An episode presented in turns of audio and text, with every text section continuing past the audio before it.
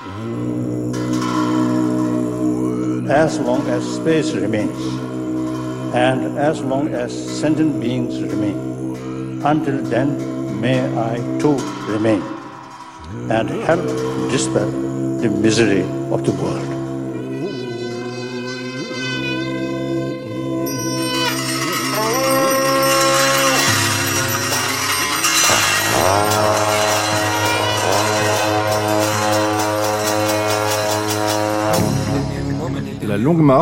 Du Dalai Lama. Michel Pomarède, Gilles Mardi-Rossian. Aujourd'hui, 1935-1959, un enfant tibétain, pas comme les autres.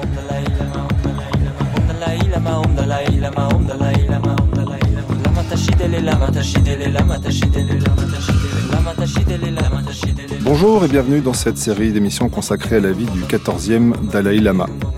Cette semaine, je vous propose de mettre nos pas dans ceux du leader spirituel et politique des Tibétains. À travers lui, nous raconterons aussi l'histoire de son pays, le Tibet, depuis son invasion par la Chine en 1950 et jusqu'à nos jours. Jusqu'à vendredi, nous essaierons de comprendre l'influence de ce personnage insaisissable sur la scène internationale. Moine tibétain mais mangeur de viande rouge, gourou courtisé par le cinéma américain, icône médiatique, auteur à succès de livres de vulgarisation du bouddhisme censés donner les clés du bonheur, apôtre de la non-violence, héros de la cause tibétaine. Le Dalai Lama a eu plusieurs vies, c'est comme s'il avait différentes identités. L'enjeu de cette série d'émissions est donc de vous les raconter dans un récit qui mêle chaque jour archives, témoignages, lectures et commentaires par un spécialiste de l'histoire du Tibet. Pour m'accompagner ce matin dans le décryptage de cette première étape, j'ai invité Françoise Wang Toutin, spécialiste du bouddhisme tibétain, directrice de recherche au CNRS et auteur notamment du livre Le Dalai Lama, publié aux éditions Entrelacs. Mais avant de la retrouver, je vous propose de rembobiner le film des événements. Repartons vers le Tibet. C'est là que naît en 1935 un petit garçon appelé Lamo Dondrup. Son village s'appelle Taxter. Dans son autobiographie intitulée Au loin la liberté, le Dalai Lama le décrit avec ces mots. C'était une petite agglomération misérable située au sommet d'une colline surplombant une large vallée. La terre, cultivée en partie seulement et depuis peu de temps en raison d'un climat particulièrement capricieux, servait pour l'essentiel de pâture aux nomades. Durant ma petite enfance, nous étions l'une des vingt et quelques familles qui tiraient là, du sol, une subsistance précaire. Taktser est situé à l'extrême nord-est du Tibet dans la province d'Amdo. Géographiquement, le Tibet se divise en quatre zones principales. Au nord-ouest, le Changtang, région désertique et glacée, s'étend d'est en ouest sur plus de 1300 km. Plus au sud, bordé par la puissante chaîne de l'Himalaya, se trouvent les provinces de Hu et de Tsang, et à l'est celle de Kham, région la plus fertile et par conséquent la plus peuplée du pays. L'Amdo, situé au nord de la province de Kham, fait comme cette dernière frontière avec la Chine à l'est. À l'époque de ma naissance, un chef militaire musulman, Ma Bufang, venait d'y établir un gouvernement régional acquis à la République chinoise.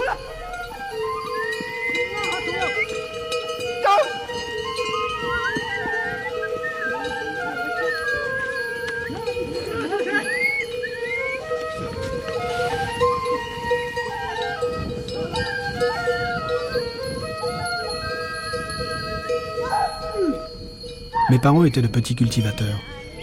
S'ils ne dépendaient d'aucun maître, ils n'étaient pas nobles pour autant. Ils travaillaient eux-mêmes les quelques terres qu'ils louaient. Au Tibet, les cultures principales sont l'orge et le sarrasin. Mes parents cultivaient l'une et l'autre, ainsi que des pommes de terre. Mais fréquemment, la grêle ou la sécheresse réduisait leurs efforts à néant. Ils élevaient par ailleurs un certain nombre d'animaux qui représentaient un revenu plus sûr. Je me souviens que nous avions cinq ou six zomos, un croisement de yak et de vache, pour le lait. Mon père, qui adorait les chevaux, en avait toujours un ou deux, et parfois même trois. Outre des poules, ma famille possédait enfin un troupeau mélangé de moutons et de chèvres, en tout quelques 80 bêtes. et une paire de yaks.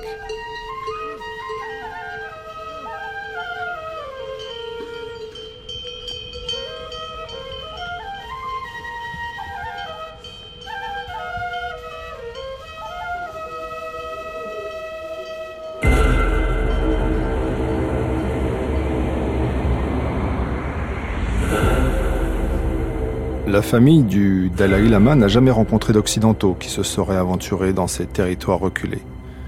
Car à l'époque, comme vous allez l'entendre dans cette archive de la radiodiffusion française, les avis sont formels. On ne traverse pas le Tibet. Pourquoi ne le traverse-t-on pas? Parce que l'Himalaya se hérisse jusqu'au ciel tout le long de sa lisière sud. Parce qu'à l'ouest, il est flanqué d'un énorme chaos montagneux qui s'articule au Pamir. Cela suffit, croyez-le bien que de téléphériques qu'il faudrait pour franchir et surmonter tant d'obstacles.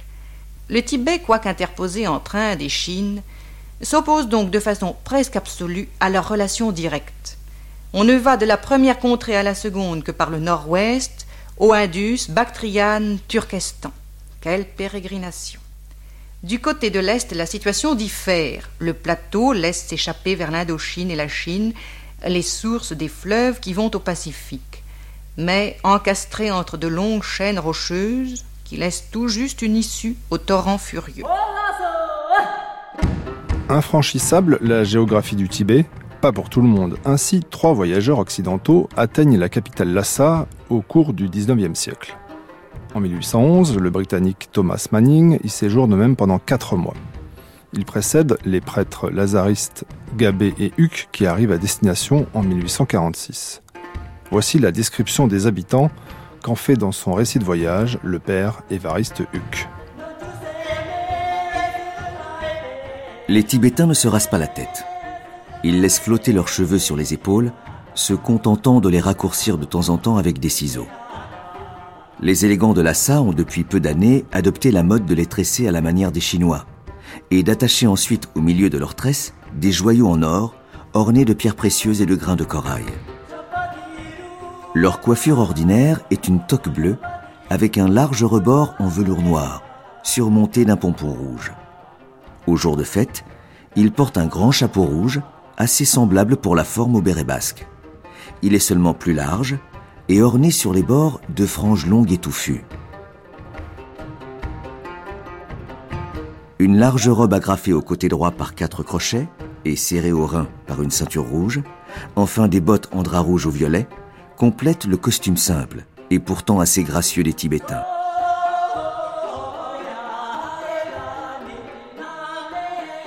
Ils suspendent ordinairement à leur ceinture un sac en taffetas jaune, renfermant leur inséparable écuelle de bois et deux petites bourses de forme ovale et richement brodées qui ne contiennent rien du tout et servent uniquement de parure. Cette parure des Tibétains, une femme la découvre en 1924. Il s'agit de Louise Eugénie Alexandrine Marie David, plus connue sous le nom d'Alexandra David Neal.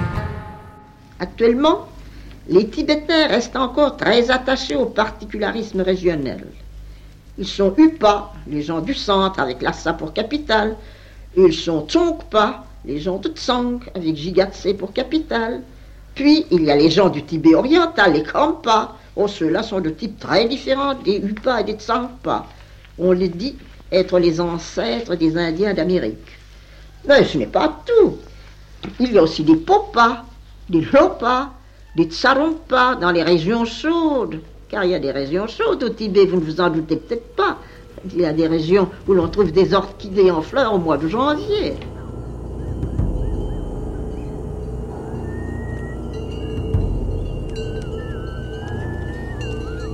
Alors que je n'avais pas tout à fait trois ans, une équipe envoyée par le gouvernement à la recherche de la nouvelle incarnation du Dalai Lama arriva au monastère de Kumbum. Divers signes l'y avaient conduite. L'un d'eux concernait le corps embaumé de mon prédécesseur.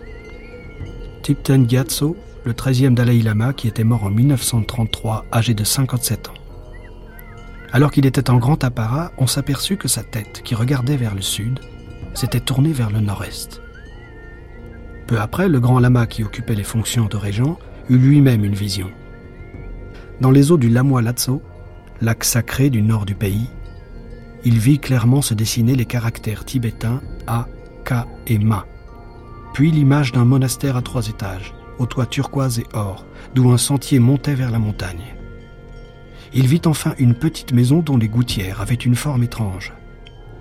Comme il était certain que la lettre A désignait la province d'Amdo, située au nord-est, c'est là que les enquêteurs furent envoyés.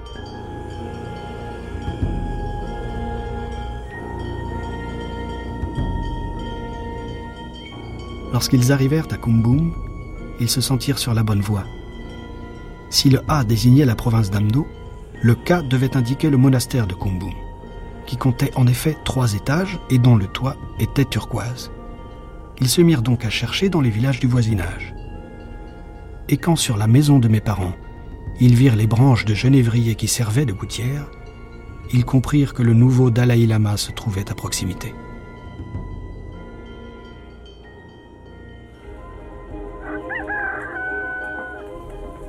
Ils partirent le lendemain, mais pour revenir quelques jours plus tard, cette fois officiellement. Avec eux, ils apportaient différents objets, dont certains avaient appartenu au 13e Dalai Lama. Interrogé, l'enfant identifia ceci sans se tromper, disant C'est à moi, c'est à moi Ce qui convainquit plus ou moins les enquêteurs qu'ils avaient trouvé ce qu'ils cherchaient. Avant d'être fixés, il leur restait toutefois à voir un autre candidat. Mais ils revinrent bientôt et apprirent à l'enfant qu'il était le nouveau Dalai Lama. Cet enfant, bien sûr, c'était moi.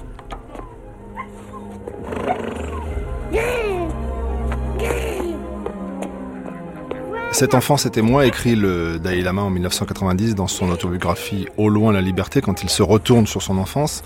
Et lui qui s'appelait jusqu'alors Lamodon Drop va changer de nom et devenir Tanzin Gatso. Françoise Wang-Joutin, avant de vous interroger sur l'étymologie même du mot Dalai Lama, redonnant la parole à Alexandra David-Nel, qu'on a déjà entendu, qui traversa le Tibet à pied et rejoint Lhasa en 1924. Écoutons donc sa définition à elle du Dalai Lama. Ah, je vais vous le dire. Il faut d'abord que je vous dise deux mots de la doctrine bouddhiste.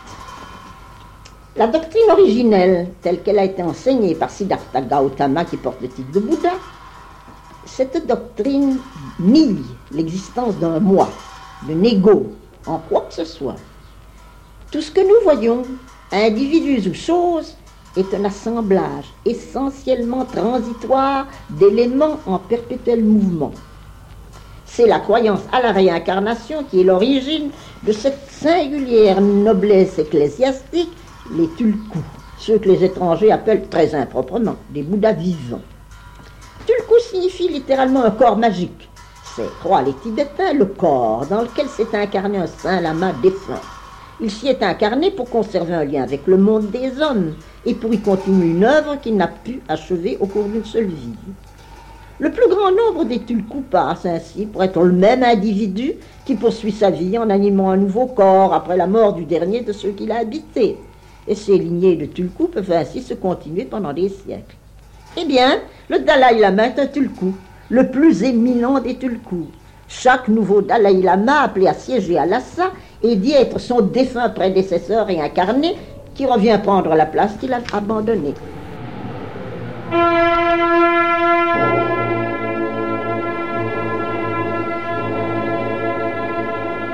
Alexandra David Nel dans sa définition du Dalai Lama. Françoise Banque-Toutin, est-ce qu'il y a des incorrections dans tout ce que nous dit euh, Alexandra David Nel, qui donc, je répète, a découvert Lhasa en 1924 Incorrection, non. Peut-être on peut nuancer un petit peu.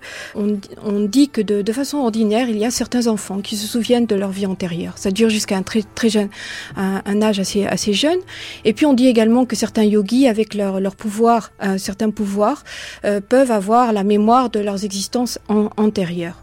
Alors c'est donc quelque chose qui doctrinalement n'est pas du tout euh, aberrant à l'intérieur de la doctrine bouddhique. Ce qui s'est passé au Tibet, c'est que ça a été un petit peu plus institutionnalisé. Donc, euh, le Dalai Lama est en fait considéré comme un corps d'émanation. C'est pas simplement une réincarnation pour les Tibétains.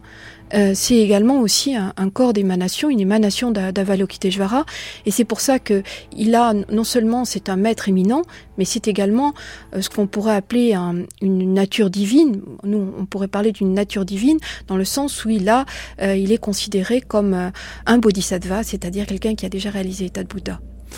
Françoise Wang-Toutin, Dalai Lama, mot composé, étymologiquement, ça veut dire quoi? Alors, euh, Dalai euh, signifie océan en mongol. Lama signifie euh, maître. C'est, on, peut dire, une traduction assez littérale du, terme indien gourou. Alors, Dalai euh, Lama, c'est donc, on pourrait dire, le maître sagesse. Donc, 1575, le prince mongol Altan Khan rencontre le moine bouddhiste Sonam Gyatso. Oui. Et Gyatso en tibétain, ça veut dire Océan. Voilà. Donc, il est impressionné par ce maître éminent qui s'appelle donc euh, Océan de, mérite. On pourrait dire littéralement Sonam mérite et Katso Océan. Et euh, bien il l'appelle.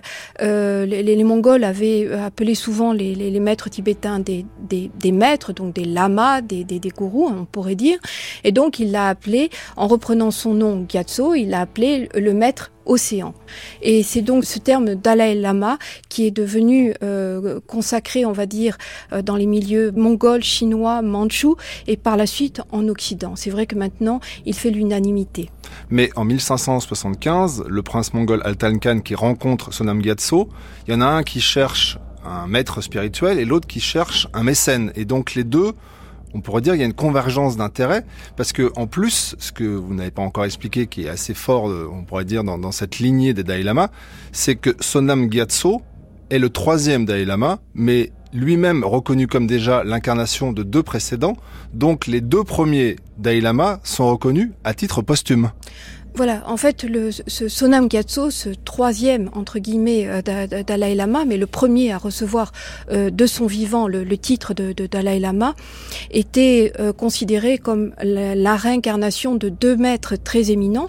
Et dans la mesure où il y avait un lien très fort entre ces trois personnes, qui étaient considérées comme un même continuum mental, lorsque le titre de Dalai Lama a été conféré par ce prince mongol, on l'a donné rétroactivement aux deux premiers.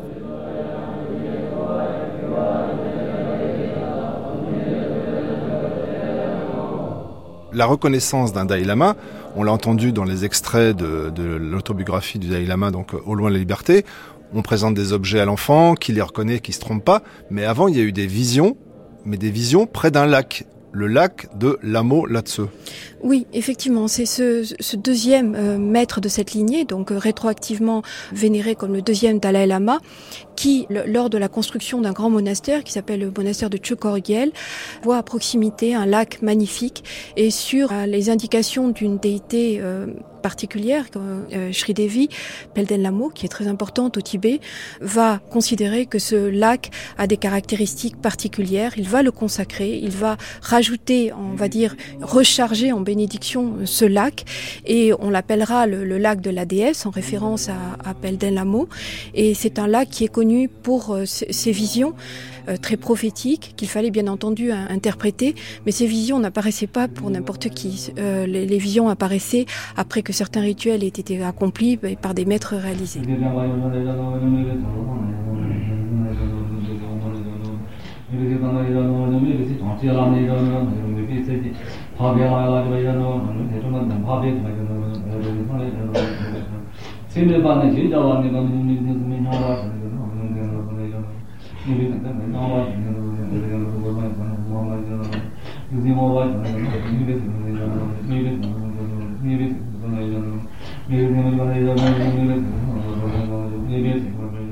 Alors, vous avez cité la divinité importante euh, Lamo, qui est, on va dire, euh, un emprunt à l'Inde, un emprunt supplémentaire, puisque on va, on va en parler, le bouddhisme vient d'Inde, et la divinité protectrice du Tibet, c'est Lamo, ce qui est, on pourrait dire, dans le panthéon indien, la divinité liée à Vishnu. C'est vrai qu'on trouve un certain nombre de divinités qui, sous différents aspects, se retrouvent à l'intérieur du panthéon hindou. Alors, elles ont gardé parfois leurs fonctions, Parfois, les fonctions ont changé, l'iconographie peut avoir changé ou l'iconographie peut demeurer la même, mais c'est certain que vous avez des, des, points communs très forts entre le panthéon hindou et le panthéon bouddhique. Alors, tant qu'on est en train de parler de, l'arrivée du bouddhisme au Tibet, il vient en deux vagues. 8e siècle, 10e siècle. Oui, euh, tout à fait. En fait, si on suit la légende, ce serait même encore plus ancien, mais là on tombe peut-être dans, quelque chose qui, est, qui relève plus du mythe et de la, de, la légende. Mais on va dire que ce que l'on appelle la, première diffusion, qui va commencer aux environs du 7e siècle et datée jusqu'au 9e siècle. Elle est euh, l'œuvre de, de, de, maîtres indiens qui viennent au Tibet elle est très importante parce que c'est euh, suite à cette première diffusion du, du bouddhisme au Tibet qu'apparaît l'écriture tibétaine. Elle a donc un, un rôle très important dans la, la, la culture tibétaine. C'est pour pouvoir traduire ces textes qui viennent de, de l'Inde que le, le, roi tibétain de, de l'époque envoie des ministres pour essayer de, de s'imprégner des différents systèmes d'écriture qui existaient alors en Inde donc des systèmes alphabétiques, je le, précise, et donc qui va revenir avec un, un, une écriture extrêmement sophistiquée, mettre en place tout un, travail de, traduction, et j'insiste sur euh, la qualité et le, travail qui a, été fourni à cette époque entre le 7e et le 9e siècle pour euh, mettre en place une langue de traduction, une écriture qui permette de, rendre euh, l'ensemble de ces écritures bouddhiques. Pas face à un livre comme dans certaines religions, mais ici on a un corpus qui est extrêmement important.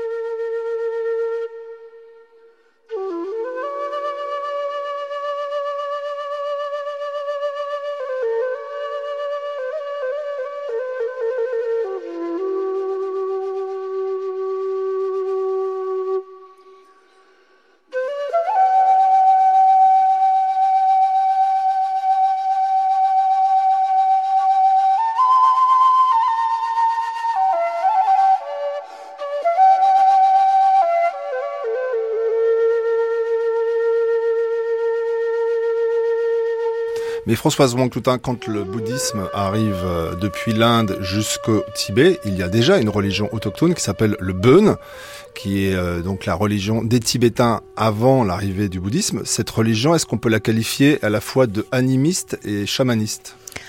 Alors c'est souvent euh, les, adjectifs qui sont euh, donnés pour le bun. En fait, c'est assez difficile d'avoir euh, une idée extrêmement précise de ce qu'était le, le. Lorsque le bouddhisme arrive, c'est vrai, le, le, est là. Et ce sont essentiellement, on pense, des des prêtres ou du moins des personnes qui avaient une activité rituelle très importante, notamment euh, auprès des rois lors des, rituels euh, funéraires. Mais au IXe siècle, euh, l'empire tibétain, parce que entre le 7e et le 9e siècle, on a un empire tibétain qui est extrêmement puissant, extrêmement étendu. Cet empire des Tibétains va éclater, va complètement euh, disparaître. Et avec lui, euh, le, bouddhisme, euh, c'est pour ça qu'on parle de la première diffusion, le bouddhisme disparaît, mais également le bun. Et donc les deux vont ressurgir ce qu'on appelle la période de, de seconde diffusion aux environs du 11e, 12e siècle. Et le bun qui a réapparu alors à cette époque, a intégré un certain nombre d'éléments bouddhiques, notamment dans la formulation d'un corpus, notamment dans la constitution d'un clergé qui est un petit peu différent. Donc il y a une iconographie aussi qui s'est imprégnée de bouddhisme, mais on pourrait dire la même chose pour le bouddhisme. Il y a des principes Bumpo qui sont rentrés.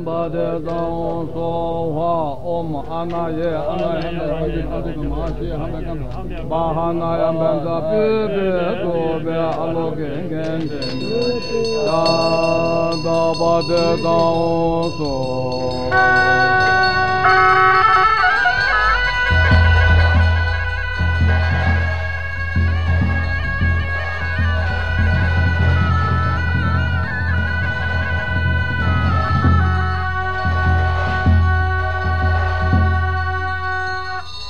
Alors Françoise Wang-Toutin, on, place un peu le décor géographique spirituel du Tibet dans lequel donc naît euh, le futur Tenzin Gyatso qui s'appelle à la naissance Lamo Dondup. Donc ses parents l'ont nommé en référence à la divinité dont on a parlé, qui est protectrice du Tibet et qui est très vénérée dans euh, la région de Lamdo. On a expliqué que Sonam Gyatso, ce, moine tibétain, quand il rencontre euh, le prince mongol Altan Khan, est désigné comme le Dalai Lama, donc c'est le troisième de la lignée, Ensuite, si on reprend la généalogie des Dalai Lama, ce que vous avez fait dans cet excellent livre qui s'appelle tout simplement Le Dalai Lama dans la collection Sagesse éternelle euh, entre là, on voit que le petit-fils de Altan Khan devient le quatrième Dalai Lama. Donc, euh, j'allais dire, la love story entre les Mongols et les Tibétains se perpétue grâce au choix de la réincarnation du, troisième. Comment ça se passe? C'est certain que euh, au niveau politique, on, on peut imaginer que euh, y a eu des hum, comment euh, des intérêts euh, derrière. Et de toute façon, cette reconnaissance a, été remise en question par certains qui voyaient avec inquiétude ce rapprochement avec les populations mongoles, avec ce pouvoir mongol qui à l'époque était extrêmement fort. Alors ce lien avec les, Mongols, il, il, est très fort avec le troisième Dalai Lama avec le quatrième, avec le cinquième, puisque c'est le, ce seront les, les, les, Mongols qui donneront au cinquième Dalai Lama le, le pouvoir temporel qu'on lui connaît.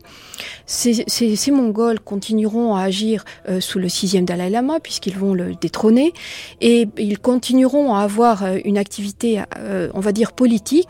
Mais c'est vrai que les Mongols jouent au Tibet, au niveau politique, et notamment euh, dans les liens avec la, la lignée des Dalai Lama, un, un rôle capital.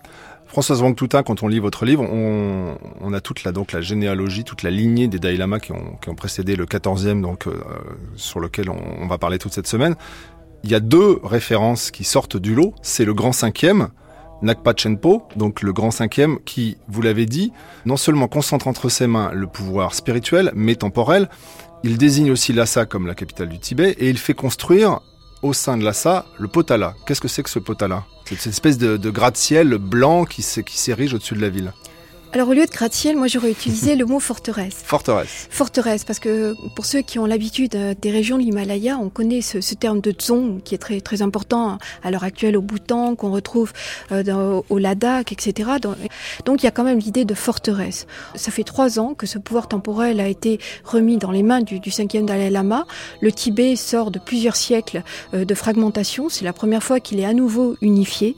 Et c'est certain que le pouvoir n'était pas encore complètement je, pense, euh, fermement installée. Donc l'idée d'une forteresse était probablement tout à fait justifiée. Alors c'est à la fois une forteresse euh, qui marque ce, pouvoir politique très fort, cette réunification du, Tibet, ça deviendra un symbole finalement du Tibet, mais c'est aussi un monument qui a une valeur religieuse très importante, euh, ne serait-ce que par le nom. Potala, c'est un, nom sanskrit qui fait référence euh, au lieu où demeure euh, de façon traditionnelle euh, le Bodhisattva Avalokiteshvara, qui est l'émanation de toute la compassion des, des, Bouddhas. Alors, le Potala, c'est aussi un symbole religieux, c'est un lieu de culte. Vous y trouvez à l'intérieur plus d'une dizaine de, chapelles, je crois près d'une quarantaine. Vous y trouvez également euh, les bureaux de l'administration, les bureaux du gouvernement, une école pour les, fonctionnaires. On y trouve également le, monastère euh, particulier du, du, des Dalai Lama, ce qu'on appelle le, monastère de Namgyel. Et puis surtout, c'est un, monument funéraire puisqu'on y trouve les grands stupas qui abritent les corps des, des Dalai Lama euh, pour cette Dalai Lama.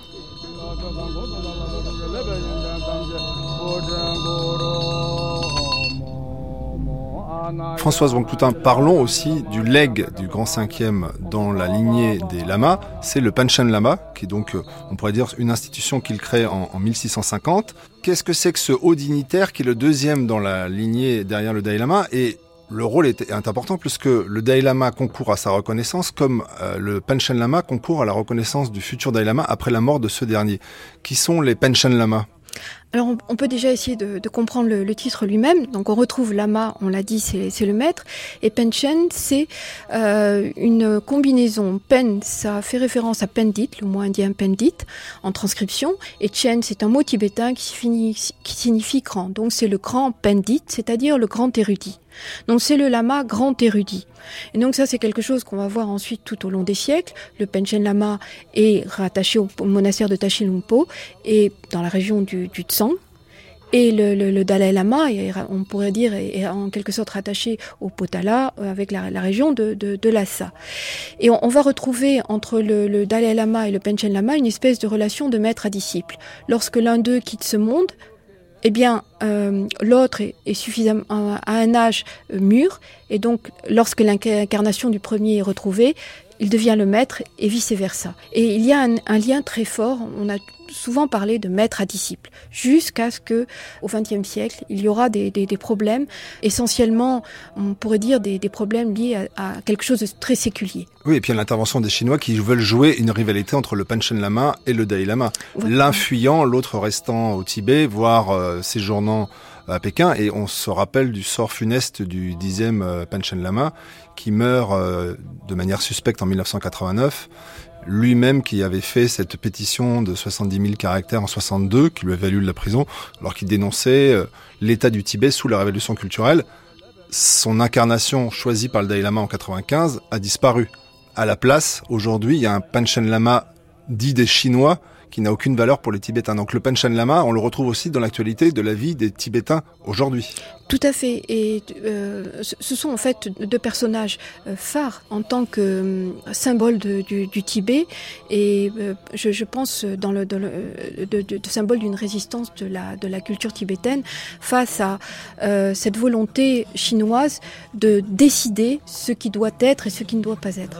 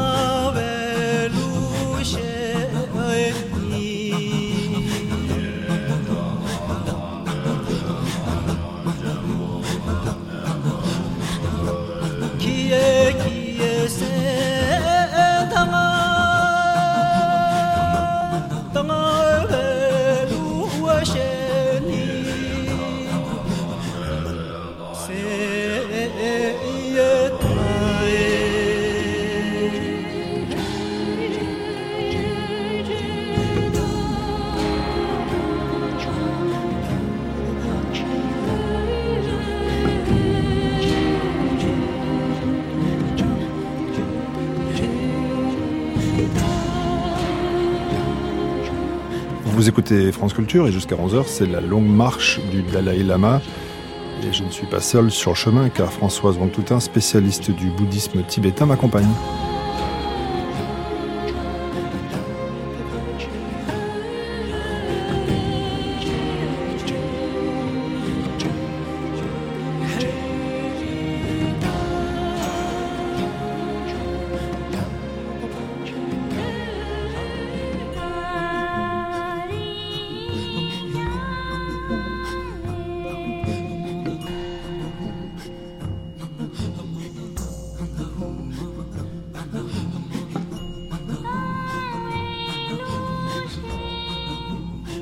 Françoise Wangtoutin, continuons à, remonter le fil des vies antérieures du 14e Dalai Lama et arrivons donc au 6e Dalai Lama qui succède au grand 5e.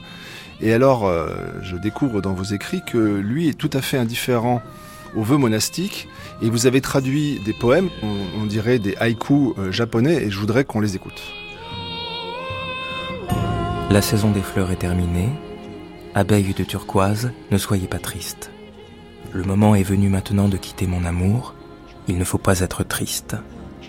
Les oies sauvages se sont attachées au lac, bien qu'elles pensent qu'elles devraient rester encore un peu. La glace recouvre le lac et elle se résigne. Le visage du maître sur lequel je médite n'arrive pas à apparaître à mon esprit. Le visage de mon amour sur lequel je ne médite pas apparaît sans cesse à mon esprit. Si je me conforme au désir de ma bien-aimée, j'abandonne les occasions qui s'offrent à moi de pratiquer le dharma dans cette vie. Si je me dirige vers l'ermitage isolé, je serai en désaccord avec le cœur de la jeune fille. À la nuit tombante, alors que j'allais chercher mon amour, une neige abondante est tombée. Il n'y a plus de secret. Mes empreintes restent dans la neige. Françoise Wang-Toutin, euh, c'est un cœur amoureux qu'on entend dans, le, dans les écrits du sixième Dalai Lama. C'est pas du tout un cœur euh, chaste qui, qui se dévoue à Bouddha. Ça dépend. Ça dépend. je, je pense qu'il faut pas être aussi affirmatif. Effectivement, vous pouvez les prendre au premier degré et y voir de magnifiques poèmes amoureux. Euh, d'ailleurs, euh, ces poèmes euh, du, sixième Dalai Lama s'appuient sur un, genre poétique qui était très ancien au Tibet, dont on a des traces dans les documents anciens. C'était des, chants, ce qu'on appelait les, les et qui répondaient à des quatrains avec une forme très simple. Et le, sixième Dalai Lama a repris ce, style très ancien qui était très apprécié des Tibétains. C'est certain que ça a participé également à, l'attrait pour la, pour la population. Et en fait, on pourrait rapprocher ces, ces poèmes de, de, ces chants mystiques que l'on trouve parmi les, les grands yogis euh, indiens, euh, les, ce que l'on appelle les, les, doas, où vous avez de l'attitude assez provocatrice parfois de ces, ces, grands yogis qui pratiquaient les tantras et qui avaient une attitude assez provocante pour l'homme de l'ordinaire ou disons pour les, les idées con, conventionnelles et qui à faire prendre conscience qu'il existait un autre niveau d'interprétation et que on, il ne fallait pas toujours se fier aux apparences.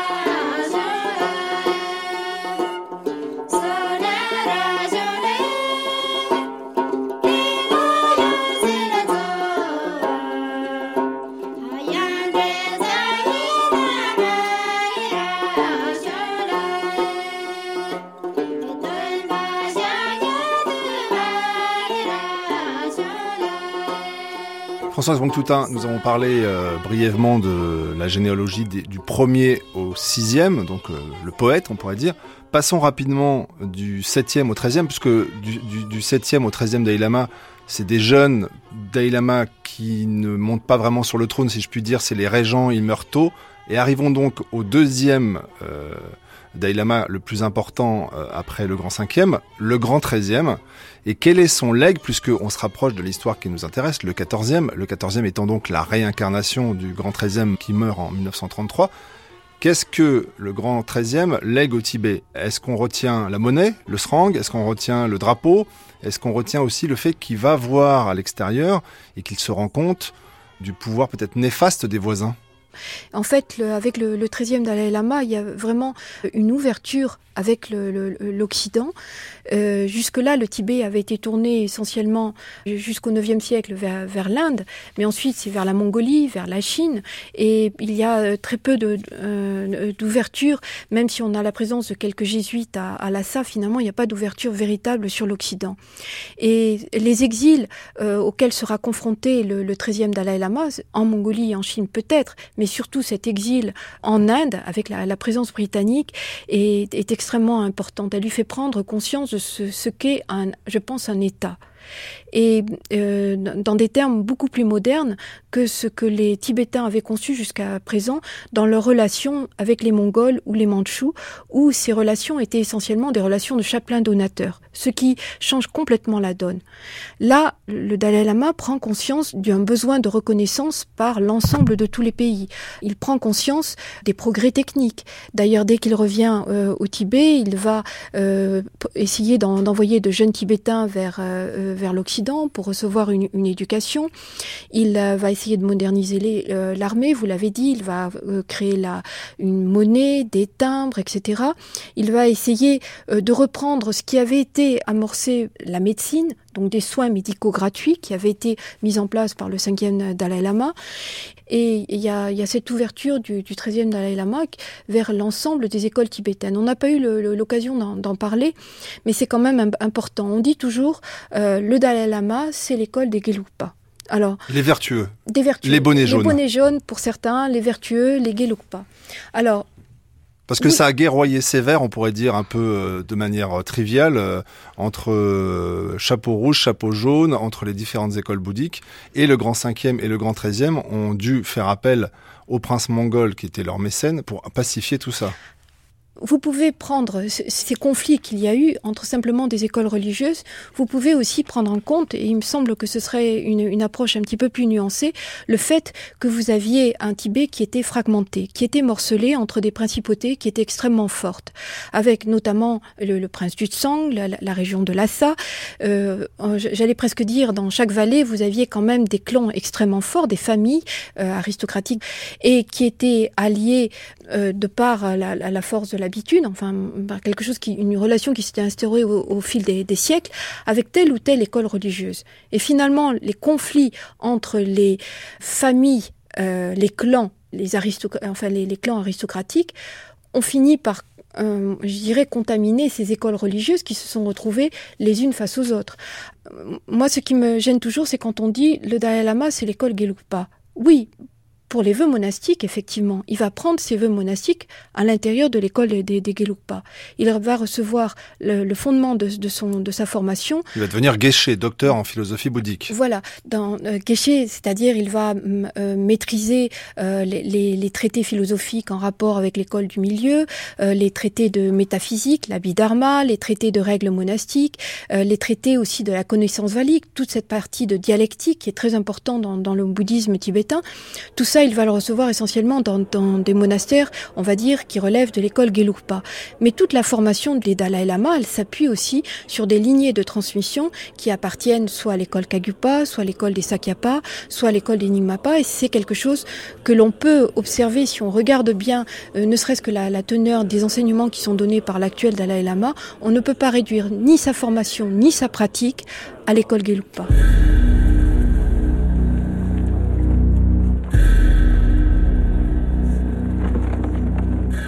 Kundun, la présence, c'est un des noms donnés au Dalai Lama.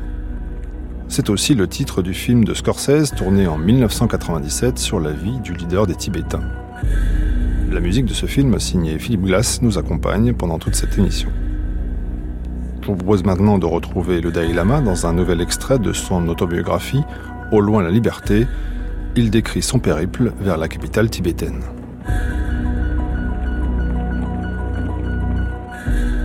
Peu à peu, nous nous rapprochions de Lhasa. L'automne avait désormais succédé à l'été. Lorsque nous ne fûmes qu'à quelques jours du but, une délégation de hauts fonctionnaires vint à notre rencontre pour nous escorter jusqu'à la plaine de Dogutang, à 3 km des portes de la ville. Là, un immense campement nous attendait, avec en son centre une construction bleue et blanche appelée Macha Shenmo, le grand pan, qui parut colossal à mes yeux d'enfant. À l'intérieur se trouvait un trône de bois ouvré, strictement réservé à l'accueil du nouveau Dalai Lama. La cérémonie qui suivit, au cours de laquelle me fut conférée la direction spirituelle de mon peuple, dura un jour entier. Le souvenir qui m'en reste se résume à mon étonnement devant une foule si nombreuse, je n'aurais jamais cru qu'il existât autant de gens, et à l'étrange impression que j'avais d'être enfin arrivé chez moi.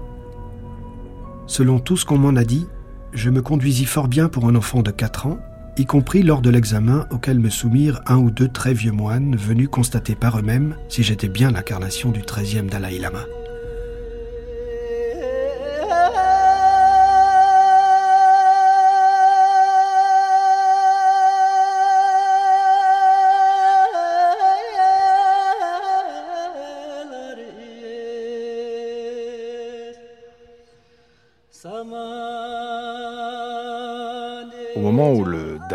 Prend ses quartiers à Lhasa, je vous propose de faire connaissance avec un nouvel enfant tibétain.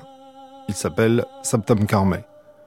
Aujourd'hui, il est directeur de recherche au CNRS, spécialiste de la religion autochtone au Tibet, le Beun. Lui aussi est né dans l'Amdo.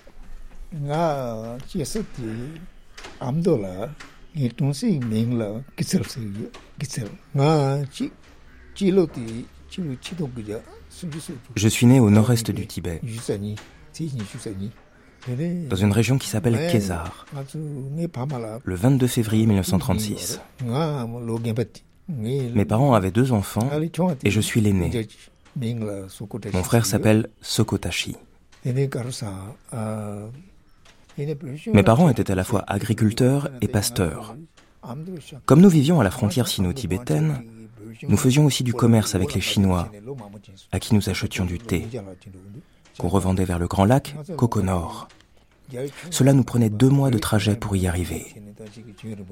Mon village natal, Kézar, ne comptait qu'une vingtaine de maisons. Et ma famille, qui avait des champs, possédait une centaine de têtes. Chevaux, moutons, yaks.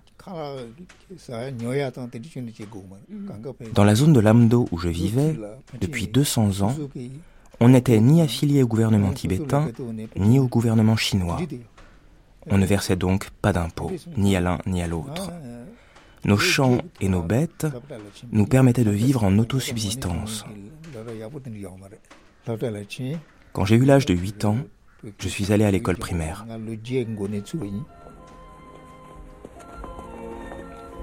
Samtam Karmé va à l'école primaire de son village pendant qu'à Lhasa, le Dalai Lama fait connaissance avec son professeur particulier. Votre grand chambellan, votre sainteté. Extrait de Kundun, le film de Scorsese.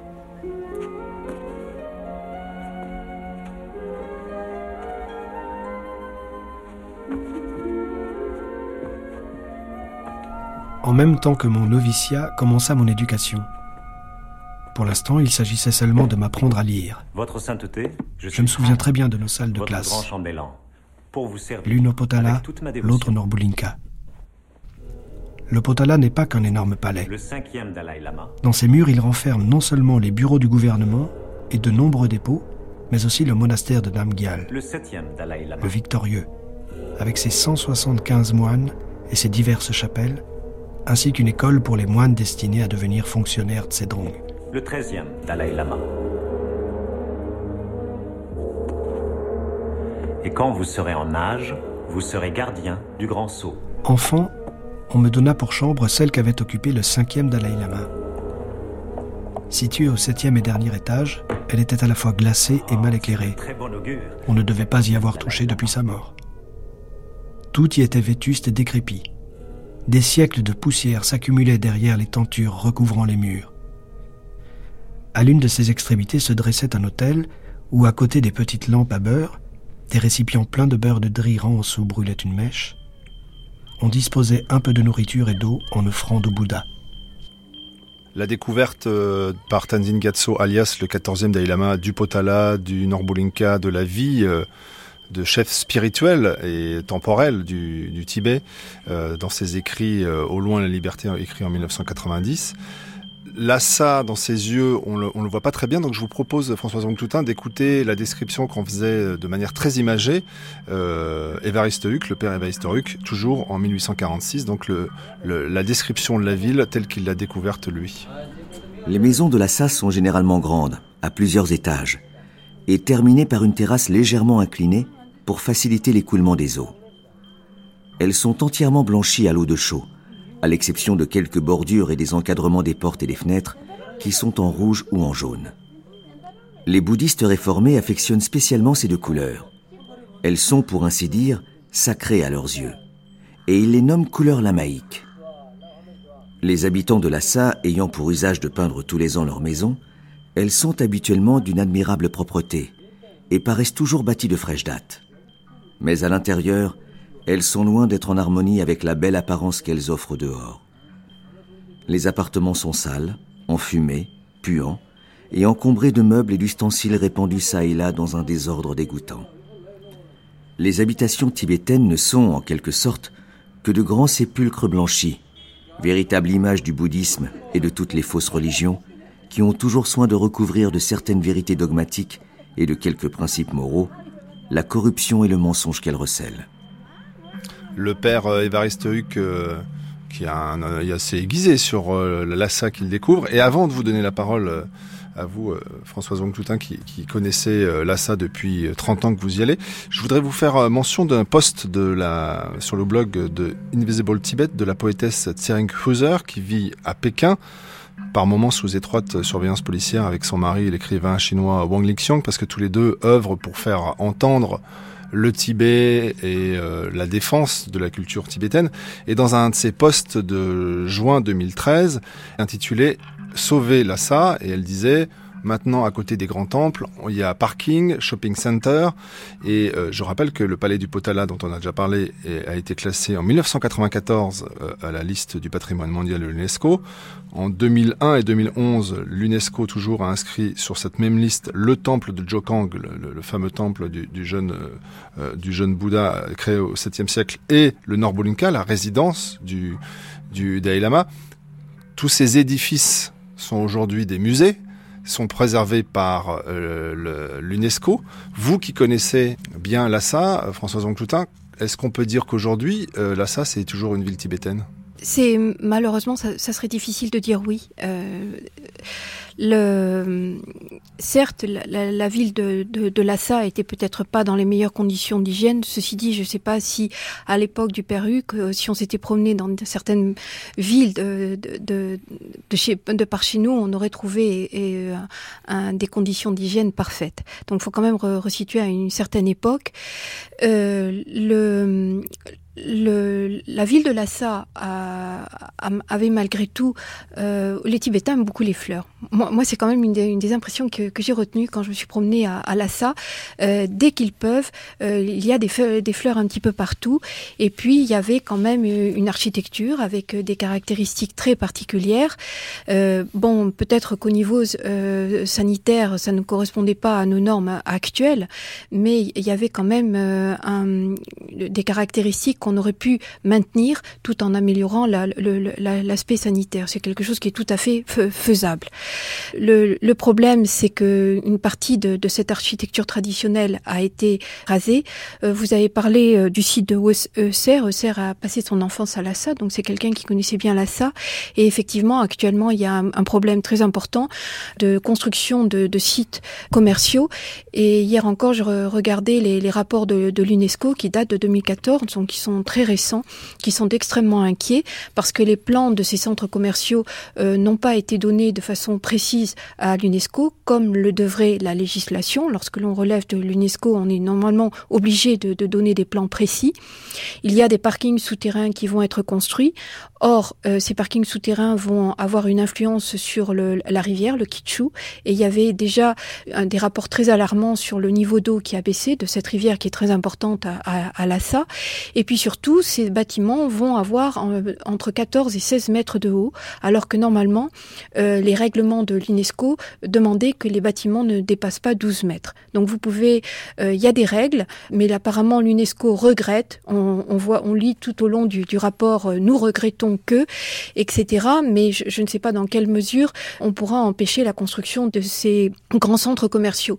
Une chose est sûre, la, première fois que je, suis allée à Lhasa, dans les années 80, 86, 87, quand on arrivait en voiture, le, le Potala, on ne voyait que ça. C'était quelque chose d'extrêmement touchant. On était euh, fasciné par ce monument qui dominait la vallée. Maintenant, quand vous arrivez, vous voyez une ville chinoise avec des bâtiments suffisamment hauts pour que le, finalement le Potala euh, n'apparaisse dans, dans, sa stature que par endroits, entre au détour de quelques bâtiments. Mais la ville a, a perdu cette caractéristique d'une ville ou d'une vallée où le bâtiment central c'était quand même cette forteresse. Elle est quand même haute. Elle faisait 13 étages. Enfin, lorsque le Dalai Lama était dans, dans ses appartements, en haut, il était à 130 mètres au-dessus de, de, de, la ville. Et maintenant, le, le Potala, dit, quand vous êtes dans l'intérieur de la ville de Lhasa, parfois vous ne le voyez même plus, tellement il y a eu des constructions modernes qui ont été euh, édifiées sans tenir compte euh, du paysage euh, culturel, historique, très important de cette ville. Puis je voulais rajouter aussi par rapport au Potala, puisqu'on en parle, que étant donné l'afflux de touristes, notamment de touristes chinois, eh bien on a, on a craint pour le, Potala qui, qui est des effondrements, parce que c'est quand même une structure qui n'était pas adaptée pour recevoir des milliers de personnes d'un seul, un seul moment. Et maintenant, actuellement, lorsqu'on visite le Potala, eh bien on a une heure 60 minutes, minutées, pour visiter au pas de course l'ensemble de ces salles. Et donc on est arrivé à un, lieu qui euh, n'est plus un lieu de, culte, même si les pèlerins le visitent avec toujours autant de larmes dans les yeux. Euh, c'est devenu un vaste musée et c'est quelque chose qui est très attristant.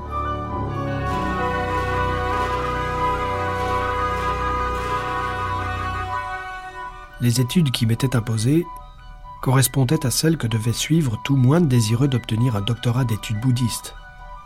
Elles étaient mal équilibrées et ne répondaient guère à la formation qu'aurait dû recevoir au XXe siècle le futur dirigeant d'un pays. Elles comportaient dix branches, dont les cinq principales étaient la logique, la culture et l'art tibétain, le sanskrit, la médecine et la philosophie bouddhique.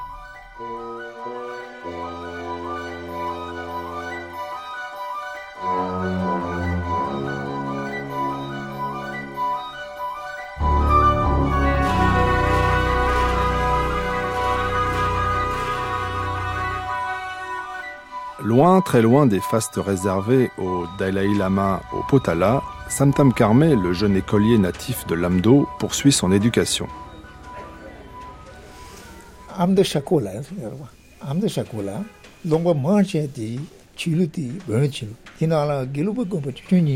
Je suis resté dans cette école primaire de 8 ans à 12 ans. Et puis, comme c'était la coutume, mes parents m'ont mis au monastère. C'était un monastère très modeste où ne résidait ni grand lama ni réincarnation. Il n'y avait même pas d'abbé.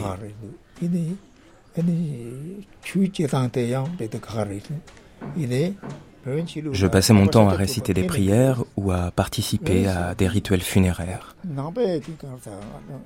Dans la vallée, presque tous les monastères sont de confession bonne. Il y a aussi de petits monastères qui appartiennent à l'école bouddhiste Gelugpa. Mais tous ces sanctuaires entretiennent de bons rapports entre eux. Pour ce qui est de la religion Bön, elle a sa doctrine et sa philosophie propre. Même si dans le Bön on reconnaît le Bouddha, ce n'est pas le bouddhisme. Ce dernier est venu d'Inde, alors que le Bön était là avant, au Tibet.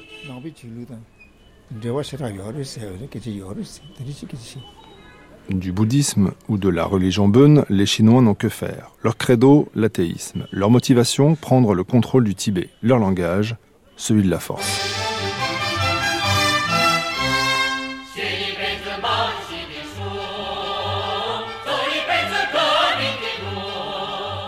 Le 7 octobre 1950, l'armée populaire de libération chinoise entre au Tibet après avoir envahi le Kham. L'armée tibétaine, mal équipée, est rapidement mise en pièces.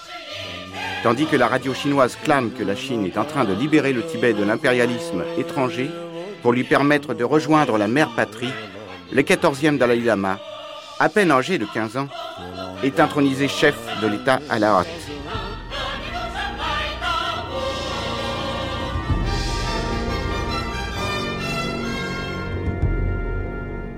Je n'avais que 15 ans et je me trouvais maintenant chef incontesté de 6 millions de Tibétains affrontant une guerre imminente. C'était une situation impossible, mais je devais faire tout ce qui était en mon pouvoir pour éviter la catastrophe.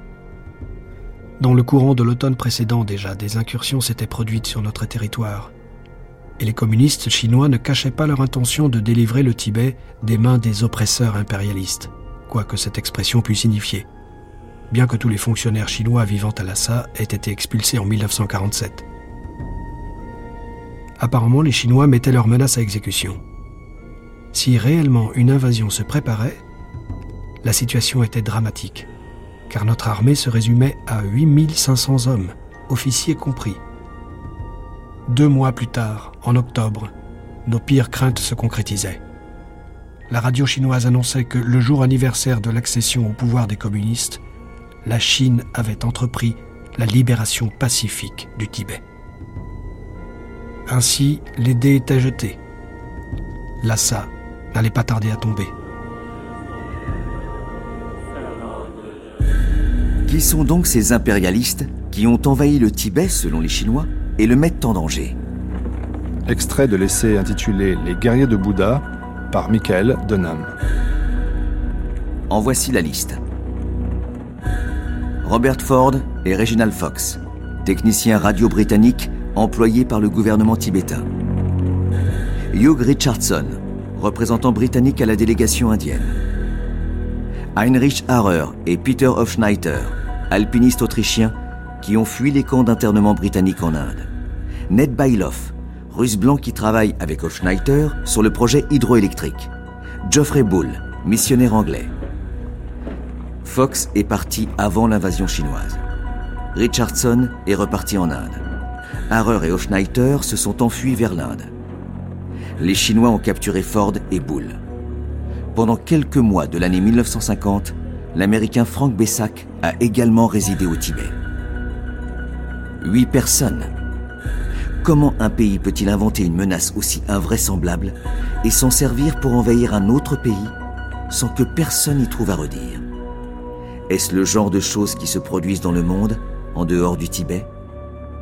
Cette question restera sans réponse car en juin de la même année, le monde a les yeux rivés sur une guerre qui vient d'éclater ailleurs, en Asie.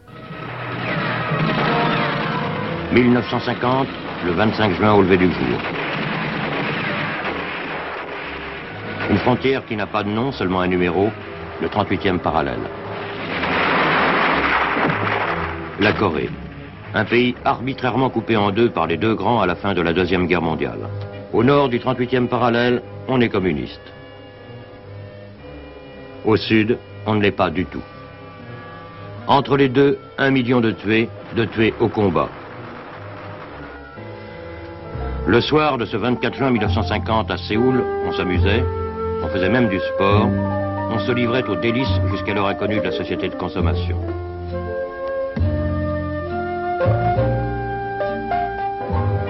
Au nord, on réchauffait les convictions avant l'attaque qui devait réunifier le pays par la force. On préparait les armes et les hommes. Le dimanche 25 juin 1950 à 4 heures du matin, l'assaut était donné.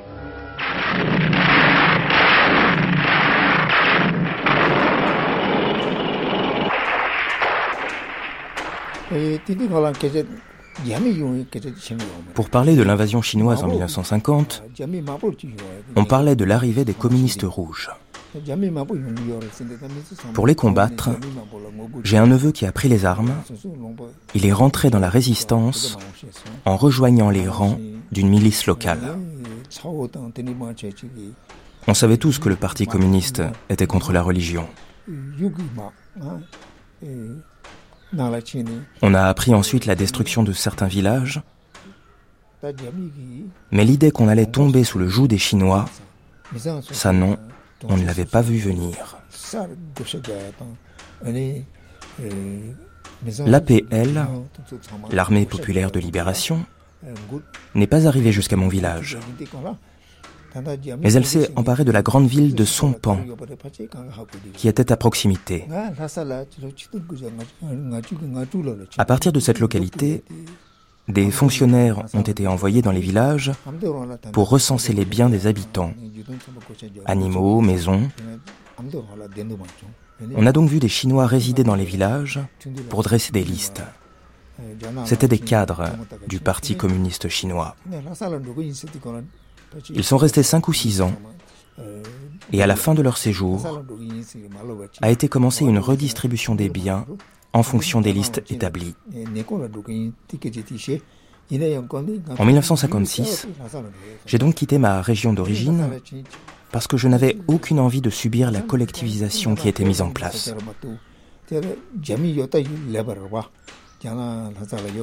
Pour ne pas alarmer ma famille, je leur ai dit que je partais faire du tourisme vers Chengdu, dans la province du Sichuan.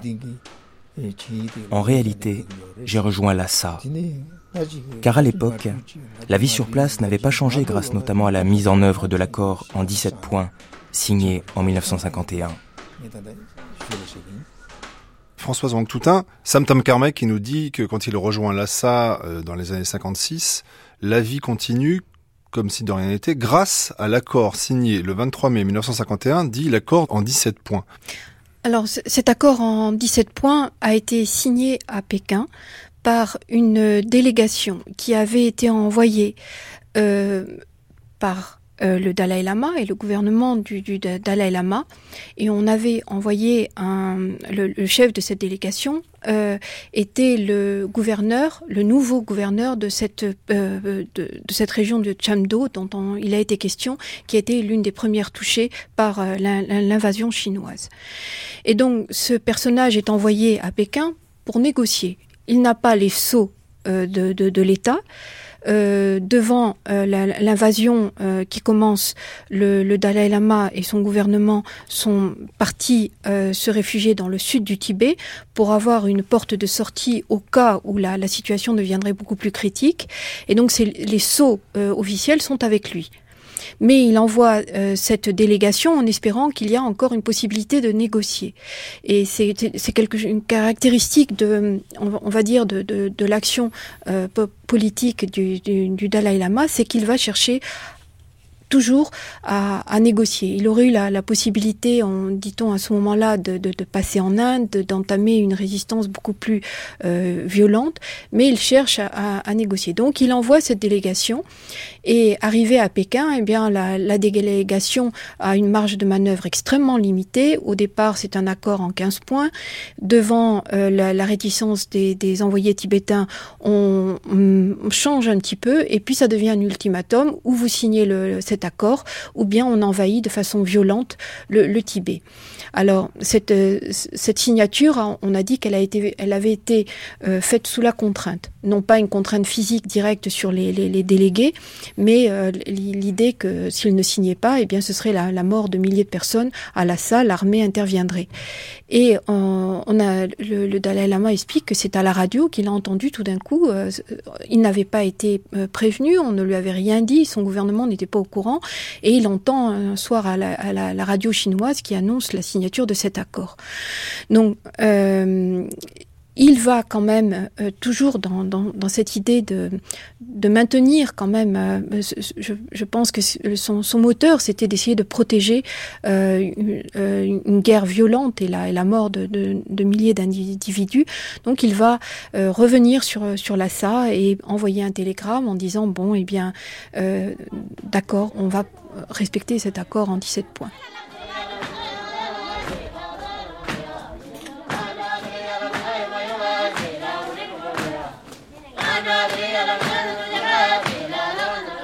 Cet accord en 17 points, appliqué dans la région de Lhasa, retarde donc la collectivisation des terres et permet aux paysans que vous entendez chanter derrière moi de jouir presque encore librement du fruit de leur travail.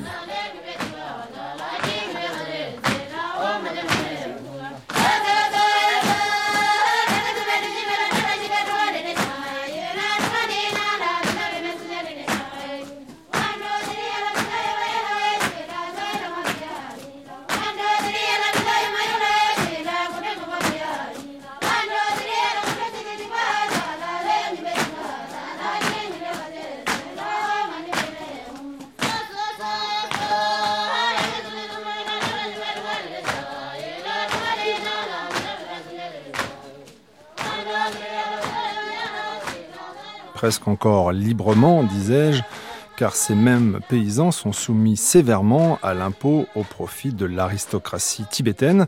François Toutin, peut-on qualifier ce système de féodal? Alors, euh, le terme féodal a été euh, remis en cause par de nombreux universitaires parce que ça correspond à un contexte très particulier en Occident qui n'est pas du tout le même euh, dans, le, dans le milieu tibétain. Ce que l'on entend par serf, le, mot serf par exemple, ne pourrait pas être appliqué euh, aux paysans tibétains. Alors c'est vrai qu'il y avait des inégalités extrêmement grandes.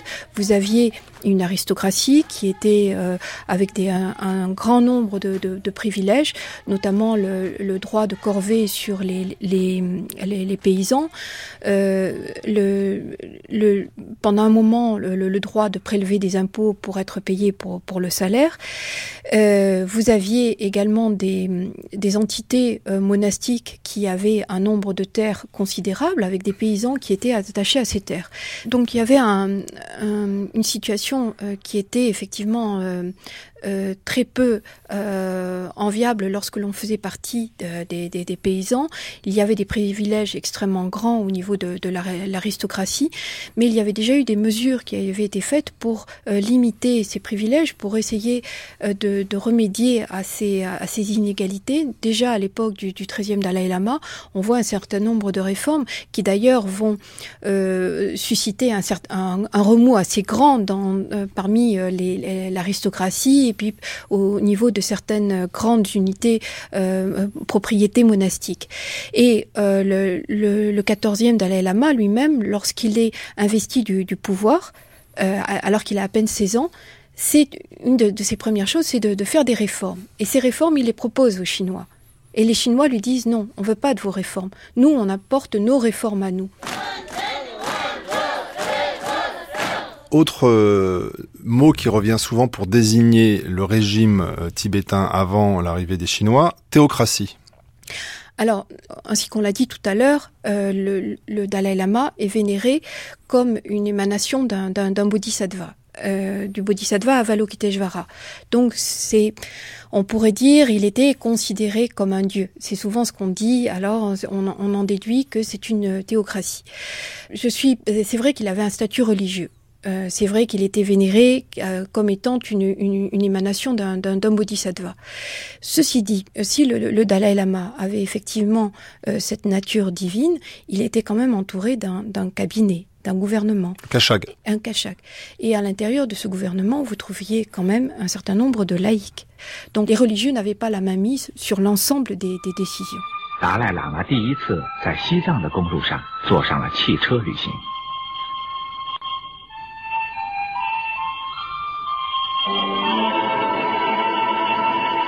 Le 11 juillet 1954, invité par Mao à venir à Pékin, le Dalai Lama quitte Lhasa malgré les suppliques de la population.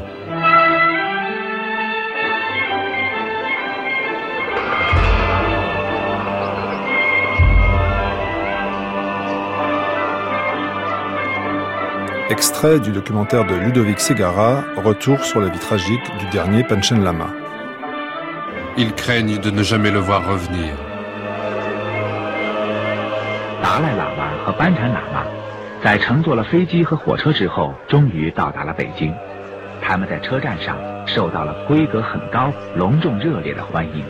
C'est la première fois qu'ils quittent le Tibet. Un long voyage. Plus de 5000 kilomètres.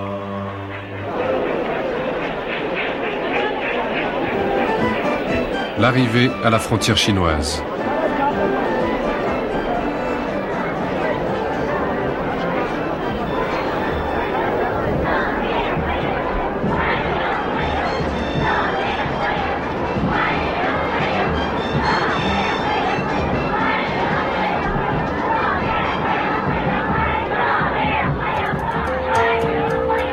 Pour la première fois, le train, le véhicule de feu.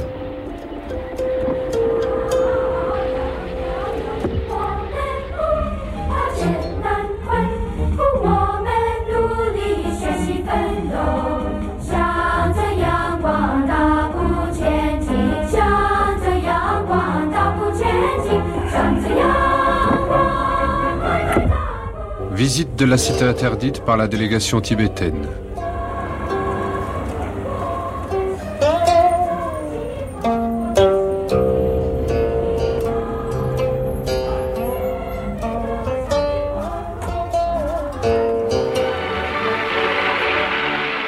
Reçu plusieurs fois par Mao, le Dalai Lama et le Panchen Lama fêteront à Pékin leur 20e anniversaire. La nouvelle de l'entrée de l'armée populaire de libération au Tibet a été accueillie avec enthousiasme par l'ensemble de la population. En particulier, les Tibétains qui demeuraient en Chine ont célébré avec enthousiasme la reconquête parce qu'ils souhaitent entrer dans le giron de la patrie chinoise. La mission de la Chine est d'apporter le progrès au Tibet à Pékin, le Dalai Lama rencontre donc Mao, une rencontre reproduite dans le film Kundun de Scorsese que vous venez d'entendre et commentée par le Dalai Lama lui-même dans son autobiographie. Le seul but de la présence chinoise au Tibet était de nous aider. Le Tibet est un grand pays, affirmait-il. Vous avez une histoire merveilleuse. Il y a longtemps, vous avez même conquis une bonne partie de la Chine mais vous avez pris du retard, et nous désirons vous aider à le rattraper. Dans 20 ans, c'est peut-être vous qui serez en tête, et alors ce sera à vous de nous aider. L'idée d'une véritable association avec la Chine commençait à m'enthousiasmer, et plus je pensais au marxisme, plus je lui trouvais des qualités. C'était un système qui voulait la justice et l'égalité pour tous, une panacée pour notre monde. D'un point de vue théorique, le seul défaut que je lui voyais était qu'il insistait sur l'aspect purement matériel de l'existence humaine. Sur ce point, je ne pouvais pas être d'accord. Mais je n'en annonçais pas moins mon désir de devenir membre du parti. J'étais persuadé, et je le suis toujours, qu'il était possible d'opérer, entre les doctrines bouddhistes et marxistes, une synthèse d'où résulte un mode de gouvernement efficace.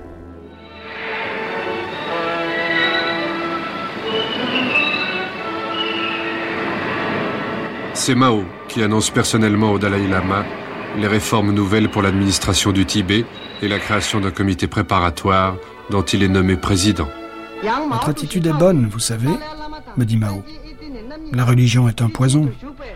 D'abord, les moines et les nonnes restant célibataires imitent la population, ensuite se désintéressent du développement. Lorsqu'il quitte Pékin et qu'il fait ses adieux au Panchen Lama, son séjour a duré presque un an.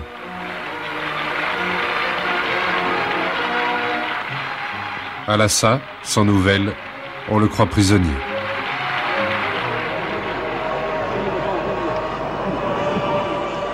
Mais son retour, en jeep et sans apparat, révèle le véritable but du voyage. Faire du dieu roi un fonctionnaire chinois.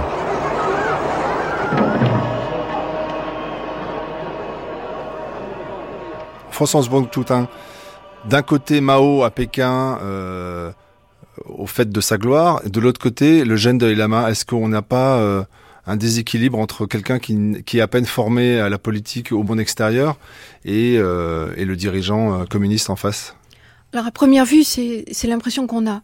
On a face à un apparatchik euh, qui baigne dans la, politique et dans, toutes ses euh, activités plus, ou moins euh, honnêtes depuis des, des, des dizaines d'années. Face à lui, il y a un jeune homme qui a une formation essentiellement philosophique et qui est très naïf. On a souvent présenté le, le, le Dalai Lama comme, comme naïf à cette époque. Moi, je voudrais quand même nuancer. Il a une formation qui n'est pas si mauvaise que ça, parce qu'il a eu cette, cet entraînement de l'esprit qui est si important dans, dans le bouddhisme, euh, qui est cette, cette idée où on passe au-delà de son ego, de, de cet auto-chérissement, et on respecte les autres et on respecte la vie des êtres. Et cet altruisme qui est euh, développé, qui est euh, sur lequel on, s'entraîne, etc. Je pense que le, Dalai Lama était formé dans cet esprit-là. Peut-être que ça peut paraître tout à fait idéal, mais s'il n'y avait pas eu euh, cette formation basée sur l'altruisme, dans quelle mesure est-ce que le Dalai Lama pourrait maintenant maintenir cette, cette voie médiane, cette voie de la non-violence? Et à, mon avis, on trouve déjà en germe, euh, dans, cette formation, cette capacité à essayer de, de ne pas répondre à l'agression par, par la colère et la violence, à essayer de, trouver un dialogue. Et en fait, pendant, pendant les années où il reste à Lhasa, euh, le, Dalai Lama cherche ce, ce dialogue. Mais Françoise Bangtoutin, naïveté, on peut aussi l'entendre dans le sens que quand euh, euh, le Dalai Lama rentre euh, à Lhasa, il écrit un poème à la gloire de Mao.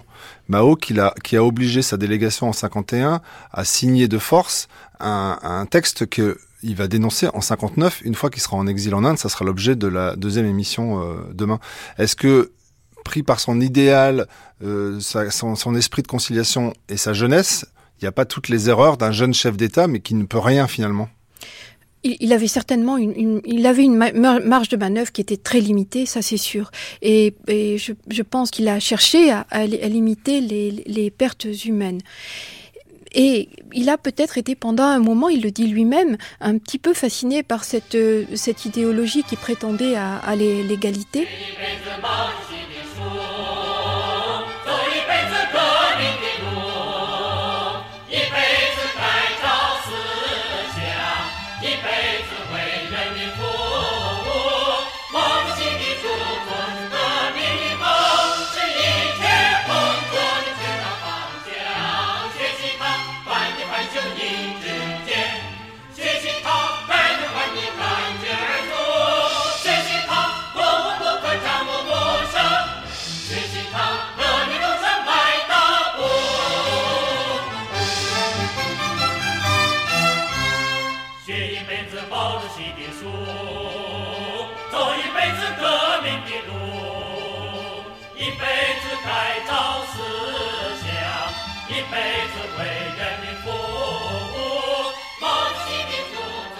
Vous écoutez France Culture et jusqu'à 11h, c'est la longue marche du Dalai Lama. Le Dalai Lama que nous retrouvons sur le chemin du retour de Pékin après un an loin de son pays.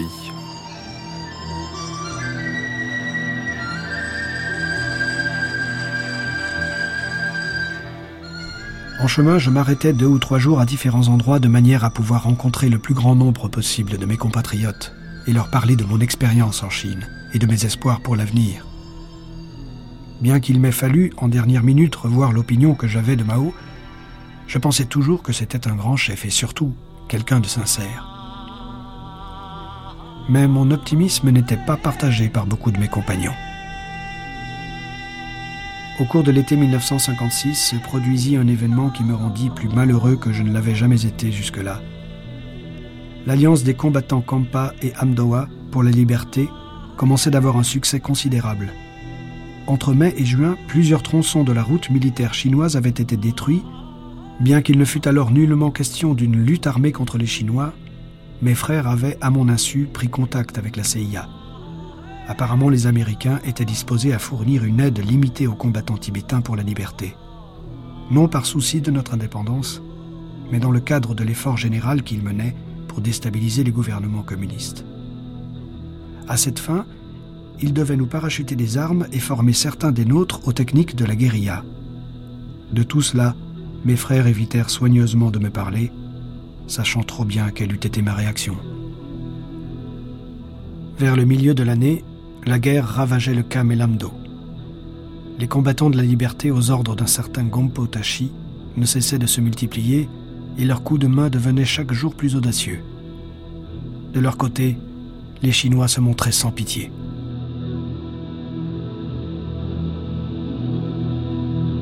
Ces faits d'armes entre rebelles tibétains et forces chinoises, Samtam Karmé, ce jeune natif de Lamdo réfugié à Lhasa pour fuir la collectivisation dans sa région d'origine, eh bien, il n'en a presque aucune connaissance. Je suis resté de 1956 à 1959 à Lhasa. Dans l'Amdo et le Kam, avec la mise en place de l'armée de résistance du Chuchikanchuk, qui veut dire quatre fleuves et six montagnes, il y avait des affrontements avec les forces chinoises. Mais dans le Tibet central dont dépend Lhasa, il n'y avait rien de tel, mais on entendait parler du fondateur de cette armée de résistance dans le Kam. Mais on avait peu de nouvelles, car on n'avait pas de journaux, pas de radio. À partir de 1957, j'étais dans le grand monastère bouddhiste de Jepung, où j'apprenais le débat philosophique. J'allais donc de temps en temps à Lhasa, où je retrouvais des amis et où j'apprenais des nouvelles. Mais quand j'étais à Jepung, on ne savait rien. Quand l'armée de résistance a été créée en 1956-57, elle s'est déplacée dans le Tibet central et a fondé un bataillon dans le sud de Lhasa. Des amis de ma région d'origine s'y étaient enrôlés et me racontaient les problèmes d'approvisionnement que rencontraient ces résistants tibétains.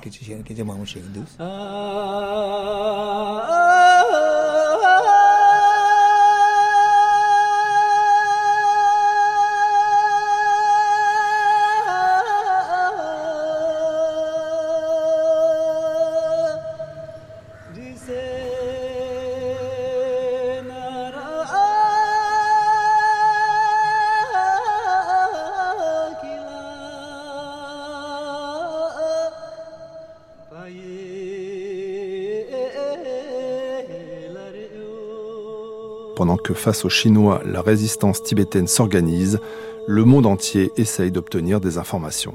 En vérité, il est bien difficile, pour ne pas dire impossible, de savoir exactement ce qui se passe au Tibet.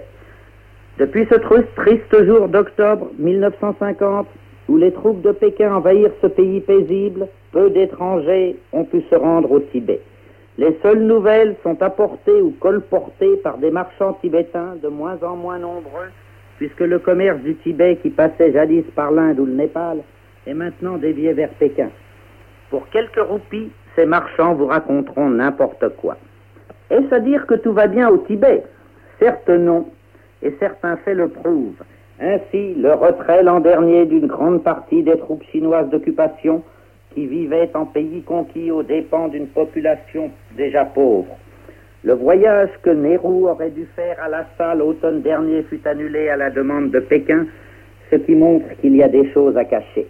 Récemment, une conférence de bouddhistes à Pokhara au Népal affirmait que le Dalai Lama est virtuellement prisonnier dans son palais du Potala. Il est donc incontestable que les Chinois ont de grandes difficultés au Tibet, tant pour des raisons politiques que religieuses. Il y a aussi un mouvement de résistance, des embuscades sont tendues aux camions venant de Pékin, certains petits postes chinois isolés ont pu être nettoyés, la population tibétaine ressent vivement l'occupation étrangère. Il y a un parti Mimang, organisé par des moines pour résister à l'occupant. Il y a aussi les Kampas, brigands auxquels on arrachait les bras lorsqu'ils étaient pris. Ce sont ces derniers qui ont la vogue ces jours-ci.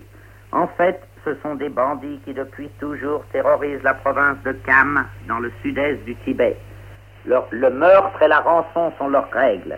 Ils forment des bandes nomades d'une trentaine de membres chacune. Ces Kampas ont-ils formé une armée qui pourrait libérer Lhasa? C'est douteux.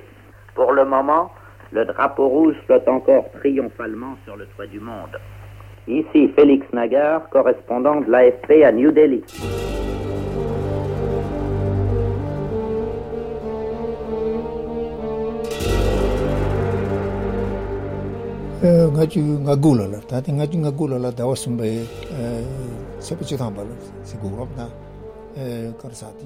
En février 1959, le Dalai Lama a terminé son cycle d'études pour devenir docteur en théologie bouddhiste.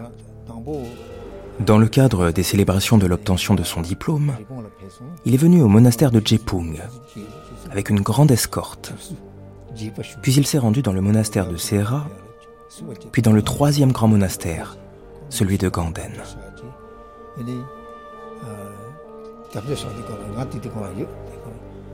On vivait donc une grande activité religieuse. Et au même moment, on avait des nouvelles militaires de la résistance. On sentait que la situation était très grave.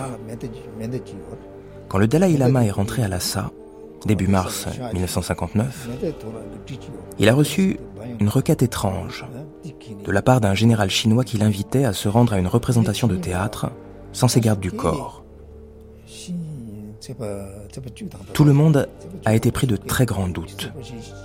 On ne connaissait pas les intentions de ce général chinois, mais on se disait que quelque chose de grave allait se passer et qu'il fallait protéger le Dalai Lama. La population de Lhasa s'est mise à manifester et s'est réunie à la résidence du Dalai Lama, le Norbulinka, qu'elle a littéralement entouré, comme une forteresse humaine. Mon frère Sokotashi et ma mère ont participé à cette manifestation. Le soir du 9 mars 1959, mon frère Sokotashi est venu me voir au monastère de Jepung. Il tenait dans ses mains une baïonnette. Le lendemain matin, à 4 ou 5 heures du matin, on a commencé à entendre des coups de feu.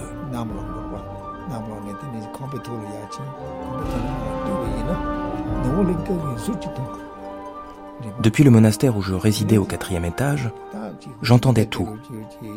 Et quand le soleil s'est levé à 7 heures, nous sommes montés sur le toit. On voyait un angle de la résidence du Dalai Lama. On entendait les canons et de la fumée s'élevait dans le ciel.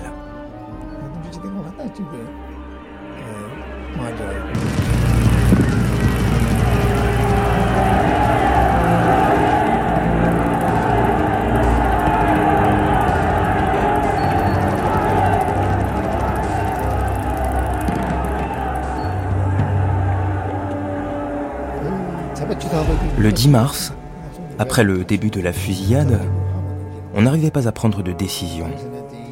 Fallait-il partir ou non?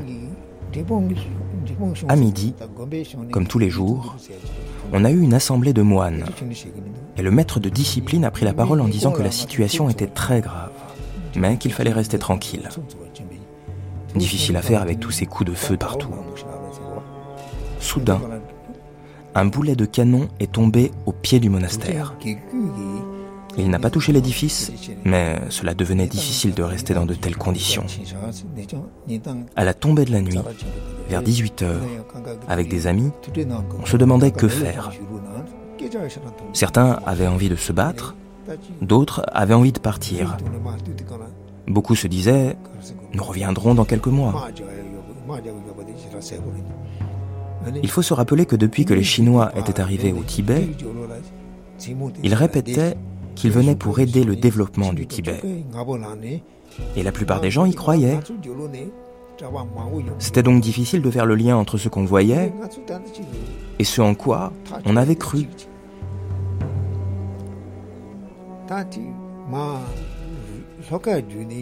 Je faisais partie d'un groupe de sept moines. On est sorti du monastère, on est passé par l'arrière, au sommet de la montagne, et de là, on voyait bien Lhasa. On voyait les maisons qui étaient en feu, on entendait la fusillade, les cris, et là on s'est dit, c'est la guerre. On a dormi en haut de la montagne, et le lendemain matin, il a fallu décider quelle direction prendre. Soit vers le sud et le Bhoutan, soit descendre vers le Népal. Mon frère, Sokotashi, qui m'avait rejoint au monastère, n'avait pas pu la veille aller chercher ma mère à Lhasa. On s'est dit qu'on irait vers le sud, dans le monastère Bun de Yungjuling, et qu'on attendrait la venue de ma mère.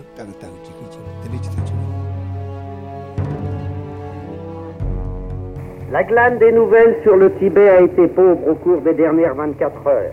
On sait que les combats à Lhasa continuent. Les Tibétains disposeraient maintenant de quelques mitrailleuses légères prises aux forces chinoises au cours des derniers jours. Du reste, la plupart des armes dont disposent les Kampa depuis longtemps sont des armes capturées lors d'embuscades tendues aux camions chinois venant de Pékin. Il est à peu près certain aussi que les deux grands monastères voisins de Lhasa, Dropong et Serra, ont été bombardés et que les 13 000 lamas qu'ils comptent se sont joints aux combattants. Ces monastères contiennent d'admirables bibliothèques et des œuvres d'art uniques. Espérons qu'elles n'ont pas été détruites, mais on ne possède aucun détail sur l'étendue du bombardement de l'artillerie, ni sur les dégâts causés à ces lieux saints. On sait aussi de façon sûre que les Tibétains de Kalimpong, dont le nom revient et reviendra de plus en plus souvent dans les nouvelles, ont tenu une réunion et ont décidé d'envoyer à Delhi une forte délégation. Elle comprendrait une centaine de membres. Le but de cette délégation est d'exposer au pandit Nehru la situation au Tibet, de lui demander d'intervenir et de le presser de se départir de ce qu'ils appellent son indifférence envers le Tibet. Mais on ne possède encore aucun renseignement sur le sort du Dalai Lama ou sur le lieu où il se trouve.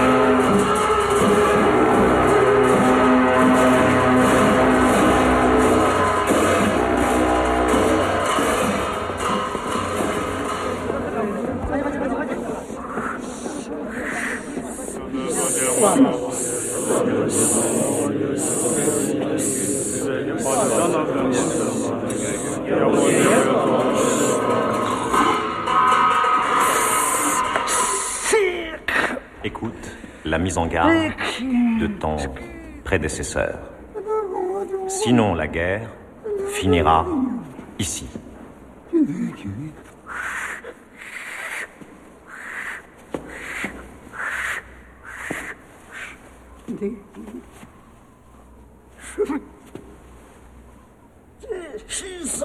Prudence. Prudence. François Cloutin, alors que le monde entier euh, se demande ce qui se passe à Lhasa, puisque les informations sont, sont lacunaires, on l'a entendu avec euh, les archives du correspondant de l'AFP, le Dalai Lama choisit de partir, mais il réunit ses proches, il réunit son gouvernement, mais quel est le conseiller spécial qui fait que tout d'un coup la décision est prise? Parlez-nous de l'oracle qui vient d'entrer en transe et qui vient de siffler à nos oreilles. Alors, cet oracle, c'est l'oracle de Nechung, qui euh, est devenu euh, un oracle très lié au Dalai Lama depuis le grand cinquième Dalai Lama. Et euh, donc, il y a... Un, c'est le nom du monastère du monastère, mais également, on va dire, du, du, médium. Enfin, on parle de l'oracle de Nechung.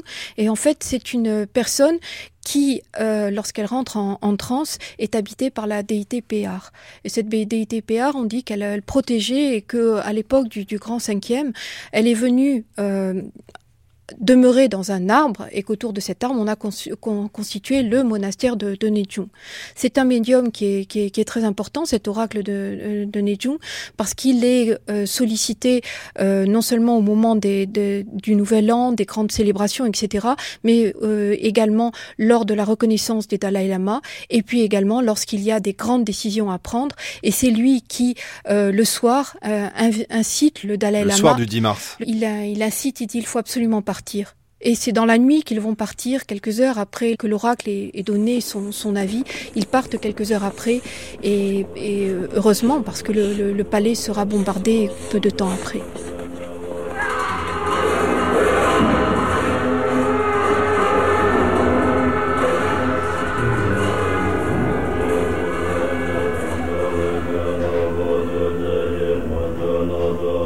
L'oracle qui convainc le Dalai Lama le 10 mars 59 de partir, c'est le 16e du nom. Il était né en 45, il meurt en 84. Mais alors, en faisant mes recherches, je découvre que le Dalai Lama, le 14e du nom aujourd'hui, qui est sur Instagram, Facebook et Twitter, il a conservé l'institution de l'oracle, qui a un rang de vice-ministre à Dharamsala. Donc, il continue à consulter l'oracle de Nechung pour prendre des grandes décisions. Aujourd'hui, le Dalai Lama? Je, pense, oui. Pour moi, le fait qu'il puisse y avoir deux niveaux de valeur au niveau des prises de décision, c'est quelque chose qui est tout à fait euh, sensé et euh, qui est... Euh, qui vous surprend pas Qui, moi, ne me surprend pas.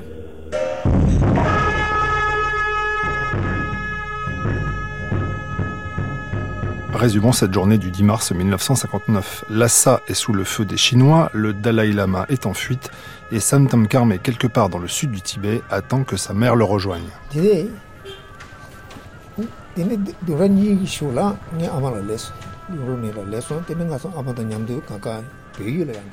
Elle est arrivée deux semaines plus tard. Et là, nous sommes partis vers le Népal. On a mis deux mois à rejoindre la frontière. Le trajet a été difficile. On n'avait pas grand-chose à manger. Et pendant ces deux mois, on n'a pas entendu parler du Dalai Lama même si on posait des questions. Ce n'est qu'à notre arrivée au Népal qu'on a appris que le Dalai Lama s'était échappé. À l'époque, je n'avais pas l'idée que nous n'allions pas retourner au Tibet. En arrivant au Népal, nous n'avions pas de papier. Nous étions illégaux, mais nous n'avons pas été refoulés. Je n'avais aucune conscience que j'étais devenu un exilé. Nous sommes restés quelques mois sur place. Puis nous avons entendu dire que beaucoup de Tibétains atteignaient la ville de Messouri dans l'Assam et que l'Inde délivrait des papiers de réfugiés aux Tibétains.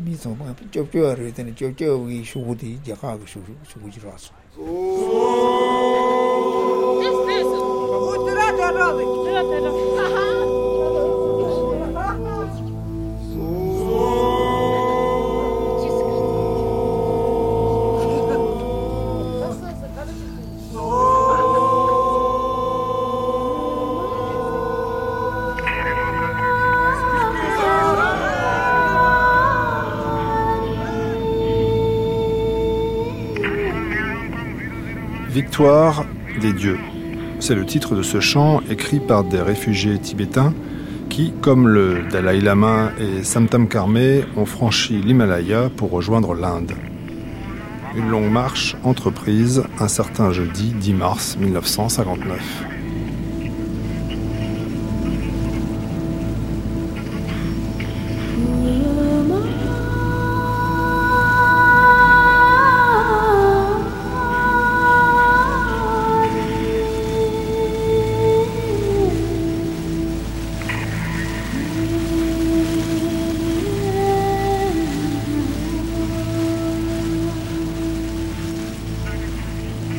Matin, le quotidien Hindustan Times, seul a donné cette nouvelle et sans citer de source, dit qu'il croit savoir que le Dalai Lama n'est pas tombé aux mains des Chinois.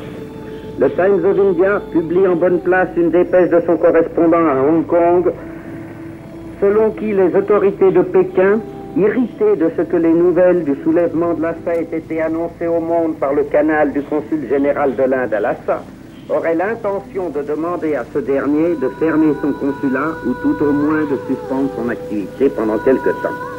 Si cette nouvelle se confirme, il n'y aura plus aucune nouvelle sérieuse en provenance du Tibet. Tous les journaux parlent de nombreuses victimes, mais aucun chiffre n'est cité.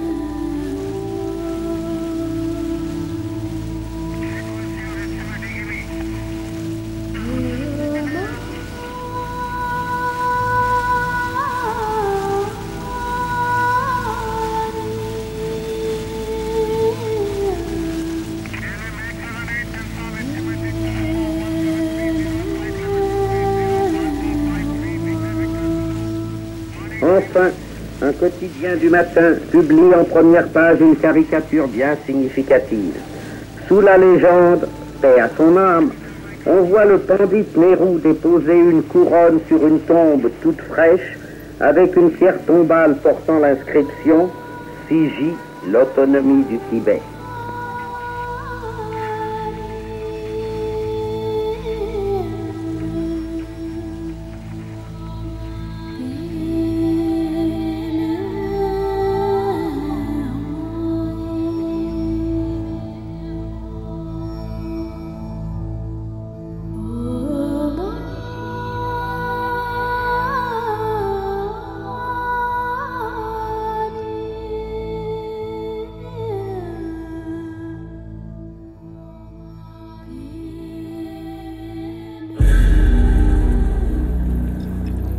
Siji, l'autonomie du Tibet.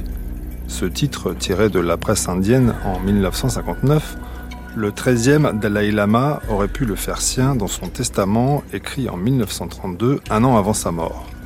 Il met alors en garde son pays contre la désunion et les menaces que représente notamment le voisin chinois.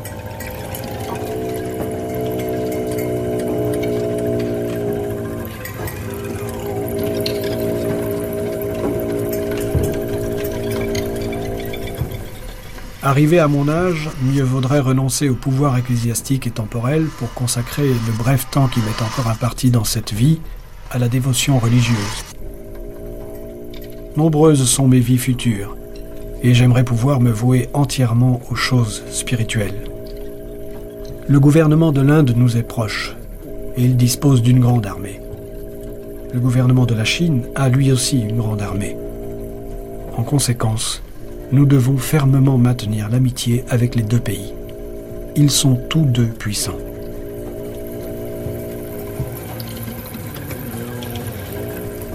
Il se peut qu'un jour, ici, au cœur du Tibet, la religion et l'administration séculière soient attaquées simultanément de l'intérieur et de l'extérieur.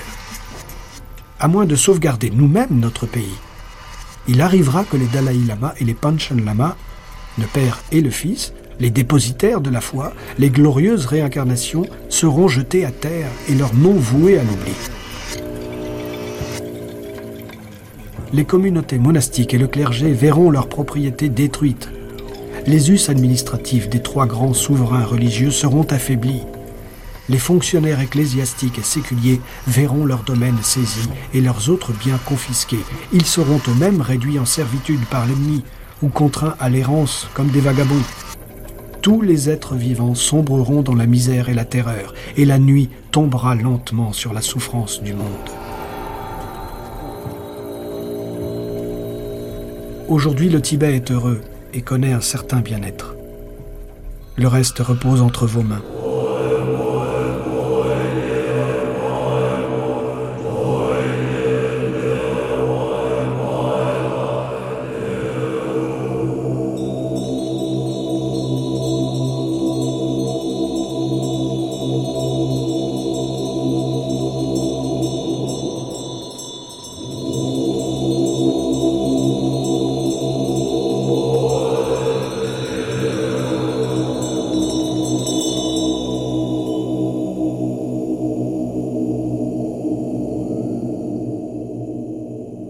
Wang-Toutin, on arrive à la fin de cette émission, à la fin de cette première étape dans la longue marche du Dalai Lama. On vient de l'entendre, le titre cruel de la presse indienne sigille l'autonomie du Tibet.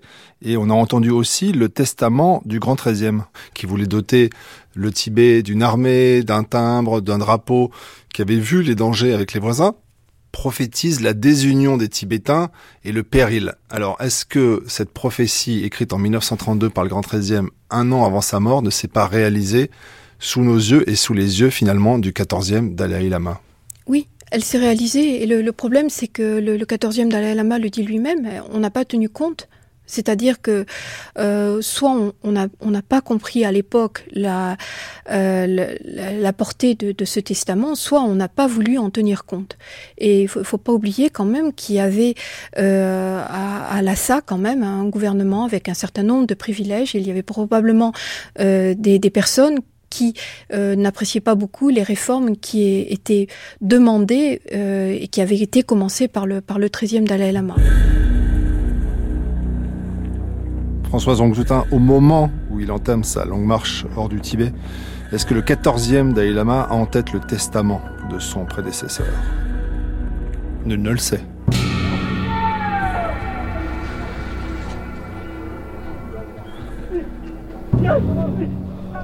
Ce jour-là, avec ma radio portative, j'appris qu'Olindia Radio annonçait mon arrivée en Inde, arrivée qu'on disait retardée du fait des blessures graves que m'avait valu une chute de cheval. Malgré l'inquiétude qu'elle devait inspirer à mes amis, cette nouvelle m'amusa, car j'avais justement réussi à échapper à ce genre d'accident. Le lendemain, je décidai qu'il était temps de se remettre en route. Le dur moment était venu de dire adieu aux soldats et combattants de la liberté qui m'avait escorté depuis Lhasa et qui maintenant allait s'en retourner affronter les Chinois. Un des fonctionnaires qui m'avait accompagné jusque-là décida lui aussi de rester. Il pensait être plus utile à lutter au Tibet qu'en Inde.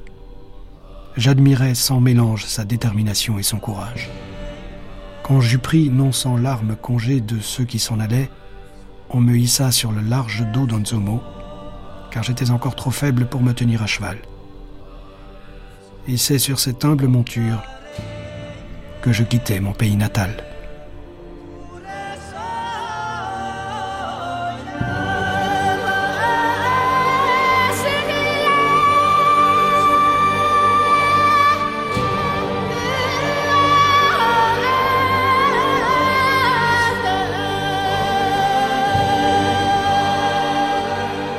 La longue marche du Dalai Lama c'est fini pour aujourd'hui. Merci à Françoise Wong-Toutin, directrice de recherche au CNRS, spécialiste du bouddhisme tibétain et auteur du livre Le Dalai Lama, publié aux éditions Entrelacs, de nous avoir accompagnés toute cette matinée. Merci également à Sam Tam pour son témoignage. Les extraits de l'autobiographie du Dalai Lama Au loin la liberté étaient lus par Xavier Xapla. Autre texte dit par Martial Leminou et Olivier Martineau. Archivina Anne Lorveil, prise de son et mixage Pierre Mine, réalisation Gilles Mardi-Rossian, une émission proposée par Michel Pomared.